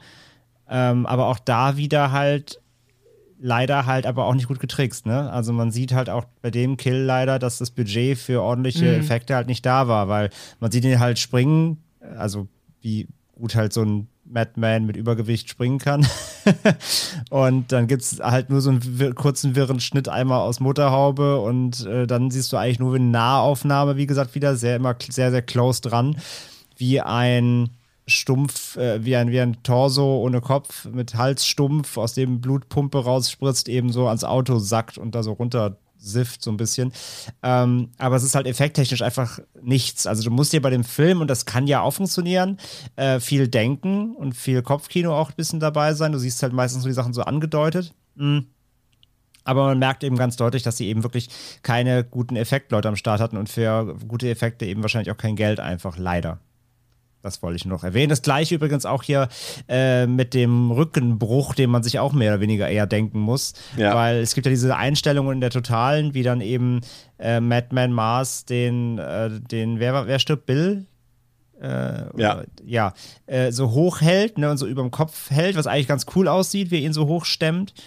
Und dann wartet man natürlich jetzt irgendwie auf einen ähm, mega geilen Effekt, wie er ihn so in der Mitte durchbricht oder so, oder ihn so übers Knie Wrestling-Move-mäßig. Ja, irgendwie so ein klassischen Victor Crowley-Move halt. Ne? Genau, so ein tatsächlich, oder auch ein Jason-Move, das wäre auch so ein Jason-Move, ja. so ein Backbreaker macht.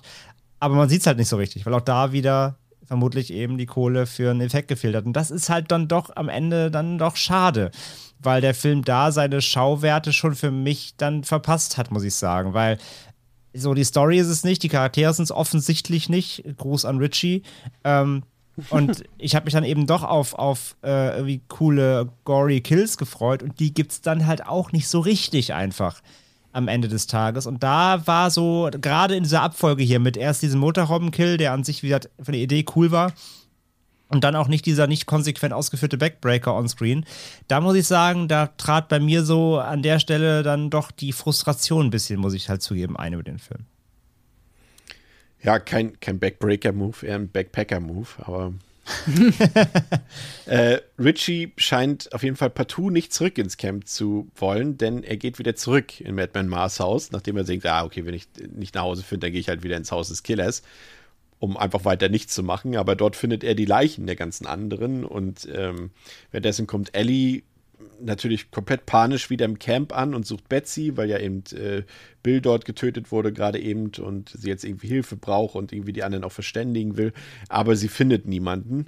Dafür aber Madman Mars in seiner vollen Gestalt diesmal, den wir jetzt richtig sehen, auch dann. Und äh, ja, durchaus hinterlässt auch Eindruck, trotz des billigen Kostüms, würde ich sagen.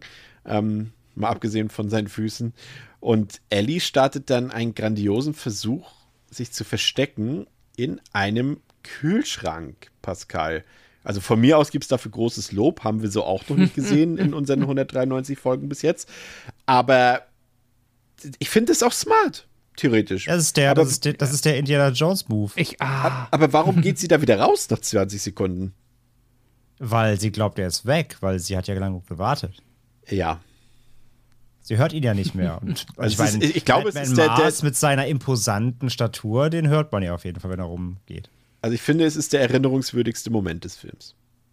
Dass sie in den Kühlschrank geht oder dass sie wieder ja. ausgeht? Ja, beides. Ja. Ich, ich muss sagen, nicht. es gibt ja so eine Einstellung, dann äh, ist die Kamera so ähm, frontal und links im Bild sieht man, wie sie in den Kühlschrank krabbelt und rechts kommt so Madman Mars angestapft. Das war der einzige Shot von ihm, wo er, weil er auch da wieder nicht so komplett im Licht ist, wo er so ein bisschen bedrohlich mal aussah, muss ich sagen. Da, da wie er so angestapft kommt, auch so ein bisschen, das liegt halt aber auch im Kostüm, so ein bisschen unbeholfen, aber das hat so ein bisschen zumindest leicht creepy Atmosphäre gehabt. Das war das einzige Mal, dass ich ihn irgendwie in seiner äh, Eleganz ähm, an, an, also ganz ansätzlich äh, creepy fand. Pascal?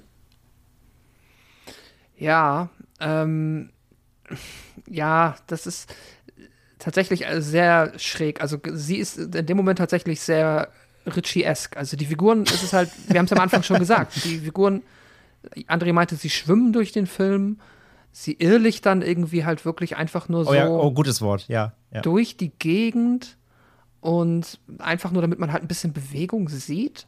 Und irgendwann treffen sie auf Madman. Und hier muss ich dann noch dazu sagen, hatte ich ein bisschen, also das ist, aber mein Gott, das ist jetzt, äh, ist immer noch ein Slasher. Ich hatte hier irgendwie das Gefühl, okay, Axt in der Brust, ähm, Kill. Aber vermeintlich nur. Denn wie auch immer, diesen Axtschlag hat sie ja noch überlebt. Das war ein bisschen schräg, aber gut. Ja, mehr habe ich dazu nicht zu sagen. sie bekommt ja zur Strafe dann auch Madmans Axt in den Oberkörper Achso, ich Noch gar nicht, ach, so weit waren wir noch gar nicht, Entschuldigung. Ja, kein Problem. Ähm, und Betsy, die könnte man jetzt an dieser Stelle meinen, offenbar zu unserem Final Girl wird, bewaffnet sich dann mit einer Schrotflinte und ähm, sie sieht dann plötzlich jemanden von draußen und im Fenster, also sie, sie kommt von draußen, also läuft draußen umher und sieht jemanden im Gebäude durch ein Fenster und schießt dann einfach direkt los. Ähm, aber es ist nicht Madman, sondern Ellie, die gerade äh, trotz ihrer großen Wunde noch am Leben war. Aber Betsy denkt sich auch selbst dann so, egal, weiter geht's. so, sie hat auch null Reaktion darauf, irgendwie, wenn ich mich richtig erinnere. Nee, und, null. Ja, Null. absolut, als wäre das jetzt beiläufig. Vielleicht, aber vielleicht dachte sie auch weiterhin, sie hat wirklich auf Madman Mars geschossen. Das kann natürlich sein. Du, ganz im Ernst, ich dachte das auch erst. Ich musste noch mal zurückspulen, weil in dem Moment halt, wo sie abdrückt, das ist natürlich ein Effekt, ähm, mhm. ähm, wird halt quasi aus der Schauspielerin eine Puppe und die sah leider genauso aus wie Madman. weil die so auch so graue, aufgeplusterte Vogelnesthaare plötzlich hatte, was natürlich einfach den Schrotflintenschuss irgendwie darstellen soll. Aber ich fand es so aus wie Madman. Ich dachte erst, sie hätte Madman abgeknallt, habe gar nicht verstanden. Ich habe das tatsächlich erst, ähm, ich habe dann noch mal ein YouTube-Kill-Count-Video geguckt jetzt, jetzt auf Podcast-Vorbereitung, um nochmal die Kills im Kopf zu haben. Und da habe ich erst gecheckt, dass das, weil es wurde dann als Kill gezählt. Und ich dachte so, hä, wer, wer stirbt? Das Batman stirbt ja nicht. Und dann habe ich erst gecheckt, dass es Ellie ist. Ich habe das, nicht hab das nicht erkannt. Das aber auch so verwirrend, weil man halt wirklich davon ausgehen müsste, ich hatte es eben schon gesagt, dass sie halt durch den Axtschlag direkt äh, Ja, ja, weil das war. blutet ja auch ordentlich und sie stirbt dann ja, auch sehr theatralisch, muss man sagen, und auch nicht so geil gespielt. Äh, sackt sie auch richtig krass zusammen so. Ähm, dachte ich auch, die wäre hin. Ja, komplett. Also sie haben, wie gesagt, auch jetzt in die Effektarbeit, glaube ich, ist da nicht so viel Geld reingeflossen, weil gar nicht so viel Geld vorhanden war. Sie haben teilweise auch so diese, äh, bei den Enthauptungen, diese zerplatzenden Köpfe und sowas, die haben sie einfach aus äh, mit äh, Fake-Blut gefüllten Kondom gemacht und haben da einfach eine Axt reingerammt und äh, dieses Aufplatzen sah dann so aus wie ein Kopf, der aufplatzt. Also ist jetzt kein, ist jetzt kein Savini-Niveau, drücken wir es mal so aus. Nicht ganz. So, ähm, wo wir stehen geblieben? Genau. Ähm, sie weckt dann, also Betsy weckt dann alle Kinder im Camp. Ja, da gibt es tatsächlich welche und schickt sie in den Bus, der auch plötzlich wieder da ist, um ihnen zu sagen: Ey Leute, wir müssen jetzt flüchten, wir fliehen jetzt. Äh, sie fährt doch erst im Bus und dann äh, ist da plötzlich wieder Madman Mars, der sich da an den Bus ranhängt und sie überlässt dann das Steuer einem anderen Aufseher und sagt, sie sollen jetzt weiterfahren. Aber sie selbst nicht. Sie will jetzt in den Zweikampf gehen mit dem Predator, äh, mit Batman Mars. Und ähm, sonst hätte der Film ja irgendwie ein ziemlich unspektakuläres Ende, wenn sie jetzt einfach alle mit dem Bus nach Hause Ich hätte das geil wären. gefahren, wenn die einfach Ja. rausgefahren wären.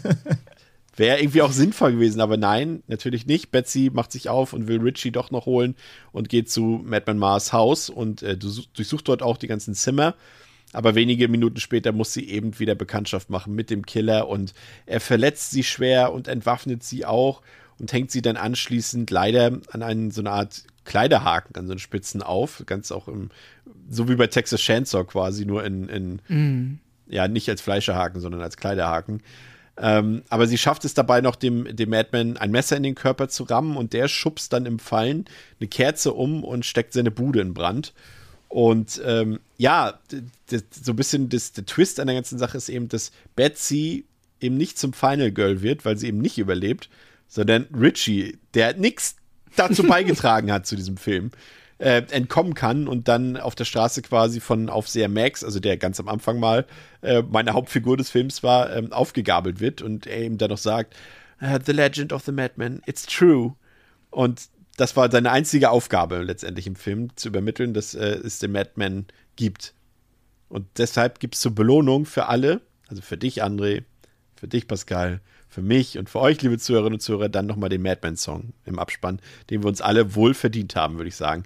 Aber das Ende gilt tatsächlich als relativ ungewöhnliches Ende, weil es eben mal zum einen ähm, ein junger Mann war, der hier überlebt und nicht das Final Girl. Und weil es eben angedeutet wird, dass es ein Final Girl geben könnte, weil sie ist ja schon sehr mutig und geht dorthin und einfach so, wie wir es aus anderen Horrorfilmen ja auch kennen, müsste sie eigentlich die Überlebende sein, aber die gibt's gar nicht. Achso, der Madman überlebt noch, das ist natürlich noch wichtig, was auch äh, in, im Zuge der Diskussion, warum es hier kein Sequel gab, natürlich nochmal ein Thema werden könnte. Aber in der Summe fand ich das Ende eher lame, finde ich. André, wie fandest Ja. du es? Ich leider auch. Also einmal, wie gesagt, dass sie dann plötzlich so wie aus dem, aus dem Zaubererhut die Kinder aus dem Hut ziehen, wie so Häschen. So, ach ja, die gibt's ja auch noch, aber sind nie Thema im Film. Und der Madman verschont natürlich auch die 80 Kinder im Camp. Irgendwie ist es auch alles schon wieder so, ach Leute. Und ähm, ja, wie du sagst halt, ne? sie könnten einfach rausfahren, Film wäre vorbei, aber nein, sie muss ja nochmal den Madman stellen. Und naja, dass, also ich, dass, sie, dass sie tatsächlich äh, von ihm tödlich verwund, ver, verwundet wird, äh, habe ich überrascht. Das hätte ich nicht gedacht, wie du schon gesagt hast. Das impliziert ja der, die Slasher-Trope, ähm, die Slasher-Trope-Historie sagt mir Final Girl und so. Ähm, fand ich eigentlich ganz cool, dass, oder also in übertragenen Sinne cool, dass sie diesen Schritt gehen und sie dann wirklich da den äh, fast schon Märtyrer-Tod sterben lassen am Haken. Ähm, und naja, gut, dass dann halt das Messer, was sie ihm, auch diese, das war auch schon wieder so, sie hängt dann da aufgespießt und er hebt, hebt so gefühlt drei Minuten lang das Messer unter, unter gespielten Schmerzen, schlecht gespielten Schmerzen, so, äh, und, und bevor sie dann endlich zustechen kann, Madman Mars hätte längst auch weggehen können, aber gut. Und äh, trifft ihn ja auch nur in die Schulter und dass er dann dadurch natürlich kettenreaktionsmäßig diese Kerze umwirft, ist natürlich auch so ein richtig billiger Move einfach des Drehbuchs. Ähm, und letzten Endes hat es ja auch keine Auswirkung, weil er überlebt ja trotzdem, er fackelt ja nicht ab oder so. Also das war auch einfach alles sehr unspektakulär, muss ich sagen. Ähm, außer der Tatsache, dass sie wirklich drauf geht. Und ähm, ja, und dass dann eben genau Richie, ich weiß nicht, ist das, ist das die Metapher des Films oder ist das die Aussage des Films, sei einfach der, wie hat Pascal es gesagt, irrlichtende Versager, der durch den Wald rennt, planlos und du überlebst. Also versuche nicht zu konfrontieren, versuche keinen zu retten, äh, lass einfach alle draufgehen und hau Er ist einfach ein- ab. eigentlich die Verbildlichung von mir in einem Horrorfilm. also sei einfach das Würstchen, das durch den Wald äh, wegrennt und du überlebst. Das ist vielleicht die Metapher. Ähm, ja, leider insgesamt fand ich, das war das Finale äh, doch sehr, sehr unspektakulär irgendwie und halt, wie gesagt, so auch vom Drehbuch her, aber es passt leider zum Rest des Films, sehr äh, zusammengestaucht, zusammengekünstelt, ohne echten Impact und ohne clevere Momente irgendwie. Das hat mir dann irgendwie nicht so sehr gefallen. Und wie gesagt, ich fand halt diese dann hast, also ja, es ist der letzte Abend und es ist abends und Kinder schlafen, aber wie gesagt, dass nicht mal eine Bedrohungslage innerhalb von 90 Minuten Film für die Kinder entsteht. Am Ende fahren sie einfach mit, mit, mit dem Bus raus und lassen die Kinder weg. Dann sagt doch einfach, die Kinder wären schon einen Tag früher abgereist und sind nur noch die letzten, mm. die letzten Aufseher da oder so. Dann brauchst du die halt auch nicht noch aus dem Hut ziehen, wenn auch gar keine Bedrohungslage für die entsteht, außer dass er einmal am Bus hängt. Da passiert ja aber auch nichts so. Also insgesamt äh, schon ein eher schwaches Finale, außer natürlich abgesehen vom Madman-Song, der natürlich äh, klasse ist. Ähm, und dass sie natürlich anteasern, dass er wütend äh, weiterlebt, durch den Wald stapft. Ähm, ja, hätte was werden können, aber Mad Men 2, wie wir wissen, gibt es ja ich eh nicht. sagen, er stammt Von wahrscheinlich daher, noch immer durch den Wald, aber Film tut ihn dabei keiner mehr. genau, also er sucht immer noch Camper, aber in sein Camp kommt keiner mehr, weil alle in Crystal Lake sind. Also von daher armer Madman. Nee, also das, das war leider sehr unterwältigend, auch das Ende. Aber hättet ihr aufgepasst, dann hättet ihr gewusst, dass Betsy noch ähm, stirbt, weil sie hatte ja Sex vorhin im ah, Whirlpool und deswegen natürlich. konnte sie gar nicht überleben am Geht Ende. Geht ja nicht. Ah. Pascal, wie hat dir das Finale gefallen? Ja, auch eher nicht so gut. Ich bin auch mit diesem, dieses Haus hat mich auch immer so irritiert, weil ich mal, ich habe nicht verstanden, warum es da dieses Haus gibt. Also ja, das wird irgendwie erklärt, aber dass da der Madman einfach wohnt, ist mir dann schon wieder fast zu simpel. Ähm, und ja, also ich fand, glaube ich, noch ganz nett, wie sie dann auf diesen Fleischehaken oder diesen Kleiderhaken aufgespießt wurde. Das war noch mal vergleichsweise hart, als vergleichsweise halt äh, im Kontext des Films. Ähm, ich habe jetzt gerade überlegt, eigentlich hätte der Film, hatte sich ja da fast ein, äh, ist, hat einen Twist ausgelassen, den er hätte aufmachen können. Wenn er jetzt einfach gesagt hätte, Richie ist eigentlich von Anfang an der Komplize von Madman gewesen und ist einfach nur die ganze Zeit durch den Wald gelaufen, um halt äh, die ganzen Aufseher dazu zu bringen, äh, zu Madman zu laufen. Aber ja, das war dann leider nicht so und ja, nee, insgesamt ist es wirklich leider so für einen Slasher leider ein unterwältigendes Finale, weil halt es auch so, also wie die Figuren durch den Film schwimmen, schwimmt halt auch das Ende bezüglich dessen, was man jetzt davon halten soll, weil jetzt halt ja wirklich niemand von den Figuren, die man irgendwie verfolgt hat, überlebt hat, außer Richie, der mir aber egal ist, weil der halt auch wirklich keinen Charakter hat. Und der Max ist eh eigentlich nicht Teil des Films gewesen am Ende. Aber Madman hat auch überlebt, fühlt sich halt irgendwie unfertig an. Fühlt sich nicht an wie ein richtiges Ende. Ja ich muss sagen, für mich ist die, die, größte Schwäche des Films, und darauf sind wir noch nicht so wirklich eingegangen, ist einfach diese, diese Art des Storytellings, weil du hast ja wenigstens so bei Filmen wie Freitag der 13., die ja auch nichts erzählen in dem Sinne und auch voller Füllszenen sind und aber da hat man ja irgendwie so eine Art Exposition, es gibt irgendwie eine Hintergrundgeschichte und irgendwie bekommen auch die Camper zumindest immer ein, zwei noch irgendwie einen Hintergrund und so weiter, ein paar Charaktereigenschaften. Aber hier ist ja gar nichts, was erzählt wird. Und das ist so ein bisschen das, was mich nervt. Er ist einfach, ja, also wisst ihr, was ich meine? Also er erzählt ja gar nichts. Hm, ja, es ganz unbeholfen versucht er das mit, äh, ne, es ist diese TP, TP-Betsy-Dynamik, die am Anfang da aufgemacht wird, die da irgendwie so ganz unbeholfen versuchen soll, ein bisschen Charakterisierung da reinzubekommen, dass die, ähm, die, äh, nicht Betsy, sondern ich glaube die Stella oder halt ihre Freundin dann ja auch offensichtlich die cleverere ist, die halt erklärt, dass diese Beziehung toxisch ist und also so ganz, ganz oberflächlich wird versucht, die Figuren so ein bisschen in Schubladen zu stecken. Aber da das da, da darauf dann ja auch am Ende nie wieder eingegangen wird und das auch tatsächlich dann für die weitere Dynamik zwischen den Figuren, wie die dann mit dem Film miteinander umgehen, auch komplett irrelevant ist, ähm, ja, ist es halt obwohl es eh schon nicht ausreichend gewesen wäre, dann auch noch egal. Und aber davon ab, ja, hast du komplett recht. Die allermeisten Figuren sind komplett nee, nicht mal eindimensional, also gar keine Dimension. es sind einfach nur ja random Schauspieler, die es auch gibt. Kommen wir zum Fazit. Ähm, ich weiß jetzt tatsächlich auch nicht mehr, wie ich dem Film damals, als ich ihn zum ersten Mal gesehen habe, vier von fünf Sternen geben konnte. Ähm, also zum einen, ich habe es eben schon. Vielleicht hast du aus Versehen Hatchet geguckt und den bewertet. Ich weiß es wirklich nicht. Ähm, also zum einen ist natürlich eben diese Geschichte selbst im Vergleich, was wir eben gesagt haben, zu, zu inhaltslosen Filmen wie Freitag der 13. hier in Mad Men noch weniger zu erkennen. Es gibt keine Figurenkonstellation, alle Figuren sind irgendwie gleichgestellt, aber gleichzeitig auch gleich langweilig. Und ich weiß nicht, also das, das ganze Ding hat mir da nicht gefallen in dieser Figurenzeichnung, weil, äh, okay, es, es bietet vielleicht ein paar Überraschungen, weil manche Figuren eben früher sterben, als man denkt, oder später sterben, als man denkt, aber das ist jetzt irgendwie auch nicht so, wie man den Film großartig loben müsste. Der ist nicht besonders brutal, trotz einiger Enthauptungen. Ähm, aber das macht er, finde ich, durch seine Atmosphäre wieder so ein bisschen gut. Also man merkt, was wir zwischenzeitlich erwähnt haben, dass im Schnittraum und hinter der Kamera durchaus talentierte Leute am Werk waren. Und besonders der Umstand, dass der Film eben zu 100% in der Dunkelheit gespielt hat, das hat mir gefallen. Ähm, ich fand auch Madman Mars jetzt André, bei dir klang es ja so ein bisschen anders.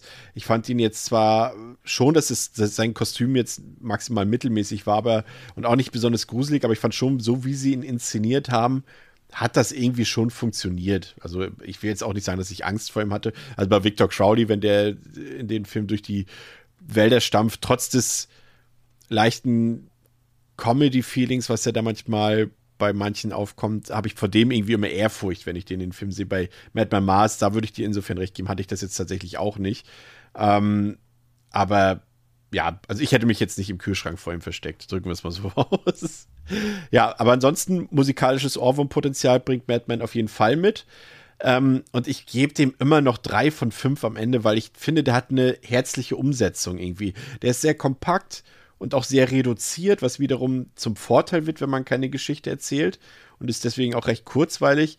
Aber er ist eben auch überhaupt nicht der Glanzpunkt äh, aus dem Slasher-Genre, so wie ich ihn ursprünglich mal gesehen habe. Deswegen eine klare Abwertung von 4 auf 3. Den kann man als, ich würde sagen, wer gerne Slasher guckt und alle Slasher schon gesehen hat, der wird auch mit Madman irgendwie noch ein bisschen Spaß haben. Aber das ist nichts, was man verpasst hätte, wenn man ihn nicht gesehen hat. André. ja. Also ich habe ja anders gesagt, was ich erwartet hatte und ähm, an sich habe ich das ja schon bekommen, aber in einer anderen, in einer anderen Ausführung, als ich es mir gewünscht hätte. Ich finde, Madman ist ein, ja, es ist eigentlich blöd, das so zu sagen, oder es ist, es ist, bei anderen Filmen beschwert man sich nicht drüber, aber es ist ein zu simpler Slasher. Ähm, er ist so simpel, dass er leider auch gar keinen Drive aufbauen kann. Ich finde Madman Mars als Killer ist äh, okayisch so. Äh, der ist okayisch wie viele andere random Axtmörder oder Slasher-Mörder-Killer aus, aus, dem, aus dem Subgenre. Ähm, aber er ist ja, wie schon gesagt, nicht wirklich gruselig. Es gibt eine Szene, da fand ich so ein bisschen creepy. Es liegt aber auch eher so ein bisschen unfreiwillig an seiner Bewegung, äh, die dank des ähm, Heute, heute würde man ihn äh, wahrscheinlich Fettsuit bezeichnen, also seinen ausgestopften äh, Kissenkörper äh, dadurch das Haus bewegt. Aber ich fand ihn generell eher ein bisschen lächerlich und ein bisschen unbeholfen ähm, als Figur und wie er inszeniert wird. Ja, sie lassen ihn oft im Dunkeln, was gut ist, weil eben das, die Maske auch nicht die beste ist. Aber er sieht halt wirklich aus, echt wie so ein zerlotterter Weihnachtsmann, der, der nur am 24. arbeitet und sonst das Rest des Jahres irgendwie im Wald rumstapft und, und äh, zu alte Teenies tötet ähm, konnte ich nicht so richtig ernst nehmen. Auch halt seine, seine komische Klaue, Kralle da, die er da hat, so why? Lass ihn doch einfach seine scheiß Axt haben. Ähm, also ihn als Killer, so fand ich, fand ich schon nicht so geil, was immer schon mal ein Problem ist, wenn du halt einen Slasher guckst, wo es um einen Killer geht. Ähm, ansonsten ist der Film einfach total ereignisarm. Äh, es ist keine Story vorhanden. Also Story auch bei Slashern jetzt sicher nicht die oberste Priorität, aber der Film hat ja wirklich nichts zu erzählen, außer es gibt diese Legende, wir singen sein Lied und er kommt und bringt alle um. Ähm, es gibt keinerlei Subplots, nicht mal irgendwie was Zwischenmenschliches, was dann vielleicht auch nicht funktioniert hätte, aber dann wäre wenigstens irgendwas da gewesen. Es gibt keinerlei Versuche, ihn irgendwie, es gibt keine irgendwie eine Lore um ihn. Du musst 18 Kerzen um seine Hütte anzünden, dann dreimal Huibu sagen, verschwindet er. Also irgendwas hättest du ja machen können, um ihm vielleicht irgendeine Art ähm, Waffe gegen ihn zu erfinden, dass man ihn irgendwie besiegen kann oder so. Nein, gar nichts. Die, die Figuren, äh, wie gesagt, ich liebe Pascals Wort, das war, das war perfekt irrlich dann, ich, ich wiederhole es jetzt auch nochmal, durch den Film wirklich äh, keiner, als ob die kein Drehbuch hatten. Gesagt wurde, rennt mal wirr im, im, in diesem Dorf hier rum und in diesem Hüttendorf und ich filme euch dabei. Ähm, das hat alles keine Hand und Fuß so. Die könnten sich auch alle einfach in eine Hütte setzen, Madman Mars kommt rein und hackt alle tot und dann machst du halt einen 10 Minuten Kurzfilm draus. Das wäre wahrscheinlich der bessere Film am Ende des Tages so. Und ähm, die Kills so an sich sind eigentlich gar nicht so schlecht. So, auch ich finde auch gerade so mit das härteste ist eigentlich der Anfang, wenn man so diese typische äh, Mayteville-Rückblende sieht, wie er da seine ähm, am Anfang seine Familie da zerhackt. Das war relativ dreckig und, und äh, hart inszeniert, auch wenn man auch nicht so viel sieht. Und wie gesagt, man muss ja nicht immer voll drauf halten. Man kann ja auch Sachen nur andeuten, aber am Ende des Tages dafür, dass der Film halt sonst alles andere nicht hat, hatte ich mich dann eben wenigstens irgendwie auf deftige Kills gefreut und auch da versagt der Film halt leider einfach doch größtenteils, weil er eben das Geld für geile Effekte nicht hat und so bleiben eben Sachen wie mit der Motorhaube so das kreative Highlight, was am Ende des Tages aber halt leider auch nicht so viel ist so. Ähm, und von daher, also ich gebe dem Film seine Überraschungsmittel am Ende, dass er wirklich tatsächlich dann die, in Anführungszeichen, weibliche Hauptfigur wegkillt. War überraschend, auch wenn Chris natürlich recht hat, sie hatte Sex selber schuld. Hätte man rechnen, mit rechnen können nach der Formel. Ähm, aber ja, das war so das, das, das Ding. Das fand ich ganz überraschend zumindest für den Film. Ähm, aber sonst, ja, ey, er rutscht halt so durch, man kann den echt weggucken. Ich finde aber gleichzeitig, ich meine, wir hatten ja auch ein kleines Vorgespräch, Pascal, du hast gesagt, er hat halt irgendwie eine Bierlaune, das wirst du ihm vielleicht gleich auch noch attestieren das ging mir halt auch nicht rein. Ich habe versucht, den so als, was wäre jetzt, wenn ich nicht alleine gucken würde, sondern irgendwie ähm, mit, mit eben in einer, in einer geselligen Runde. Ich finde, der hat aber auch nicht so den Party-Faktor, weil dafür ist er auch nicht zu albern genug. Er hat jetzt auch, ich habe jetzt auf, im O-Ton geguckt, vielleicht hat er eine geile, lustige deutsche Synchro, wo man noch ein bisschen lachen kann, weiß ich nicht. Aber auch da ging mir so der Party-Aspekt verloren, den du beim Slasher sonst dann auch gerne mal hast. Von daher, ähm, ja, ey, unterm Schnitt ist Madman sehr unterwältigend in, insgesamt. Ähm, ich gebe ihm für seinen Look and Feel dann, was er noch hat und sein ähm, so halbwegs solides Handwerk noch ein paar Bonuspunkte und ich komme dann am Ende des Tages auf zwei von fünf Sternen für äh, den Film. Und ja, Madman Mars hat mich, wie gesagt, nicht überzeugt, auch wenn er als Predator für Arme wirklich alles in Baum versucht hat. Pascal. Ja, ja, ich, äh, also ich finde auch, der Film ist tatsächlich schon, wenn man jetzt wirklich, also äh, kommt drauf an, aus welcher Richtung man kommt, aber auch eigentlich wieder nicht, weil entweder erwartest du einen Camp-Horror-Film und möchtest halt irgendwie so ein Teenager-Camp mit Kids haben, die dann ähm, ja offensichtlich in Gefahr schweben. Das kann der Film einem halt nicht wirklich bieten. Und auf der anderen Seite erwartest du dann halt ähm, ja, deine Slasher-Erwartung. Und klar, das kann der Film, ähm, das ist das, was der Film machen möchte. Das ist auch das, was der Film tut. Aber wie wir jetzt, glaube ich, auch ausführlich beschrieben haben, sind da halt leider die Qualitäten, ja, äh, teilweise, sag ich mal, höchstens durchschnittlich und teilweise ein bisschen unterwältigend. Und bezüglich, ähm, ja, Partyfaktor. Ach, ich weiß nicht, ich finde, der Film hat so einen gewissen Charme. Er ist irgendwie, trotz allem, ist er halt charmant, weil man wieder so einen Film oder echt so einem Film schon wieder schlecht böse sein kann. Er ist natürlich halt bei einem, unter einem geringen Budget entstanden. Ähm, er hat, finde ich, zumindest was viele Aspekte angeht, gerade audiovisuell, irgendwie es geschafft, das Beste draus zu machen. Ähm, und er hat dann halt diese Campiness, die ich ganz gerne mag. Also damit meine ich jetzt nicht, dass man hier irgendwie halt ein cooles Camp-Feeling erzeugt, sondern halt dieses, ja, er ist halt ein bisschen, es ist kein Amateurfilm, aber es ist halt auch irgendwie noch so ein bisschen, ja, ich kann es gerade nicht so richtig beschreiben, aber er ist halt so ein bisschen, er fühlt sich so do-it-yourself an. Hm. I don't know. Ähm, das mag ich ganz gern. Und dann habe ich halt schon audiovisuell, finde ich, ist der Film offensichtlich von Menschen auch gemacht worden, die ihr Handwerk stellenweise gut verstehen.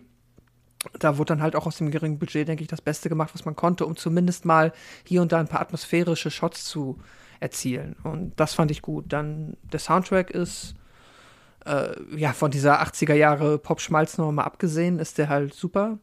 Das macht Spaß und ja, ich denke mal, ich würde dem jetzt wahrscheinlich, also wenn ich ihn nicht so charmant finden würde, wäre es wahrscheinlich auch eher so ein zweieinhalber, aber ich habe jetzt irgendwie, hat der Film ja trotzdem, ja, fand ich ihn irgendwie, auch so wie du gesagt hast, Chris, so herzlich, keine Ahnung, schwer zu beschreiben, aber deswegen hat er auch bei mir die drei von fünf Sternen bekommen, aber er ist schon hinter wahrscheinlich allen vergleichbaren Nicht-Sequel-Slashern aus der Zeit, die jetzt auch ein bisschen mehr Ja. diesen Kultstatus haben. Ja, einer der schwächeren mit Abstand wahrscheinlich. Ja, wahrscheinlich, ja. Ja, wunderbar. Das soll es für heute gewesen sein. Ähm, danke, dass ihr wieder dabei wart. In der nächsten Woche reden wir über einen, ich glaube, es ist der einzig verbliebene, nee, ist nicht der einzig verbliebene, aber über einen weiteren Film der französischen Terror-Kinowelle der 2000er, nämlich über Inside, beziehungsweise À l'Intérieur. Und ähm, da ich richtig Bock drauf. Ist einer, ich will, jetzt hau ich schon wieder in die, in die Preschen. Ist wieder einer meiner Lieblingsfilme. Ich hoffe, die anderen sehen das auch so. Ich verspreche gar nichts mehr, aber ihr könnt euch trotzdem drauf freuen. Also, bis zum nächsten Mal bei Devils and Demons mit Pascal, mit André und mit mir, Chris. Macht's gut. Ciao. Tschüss. Tschüss.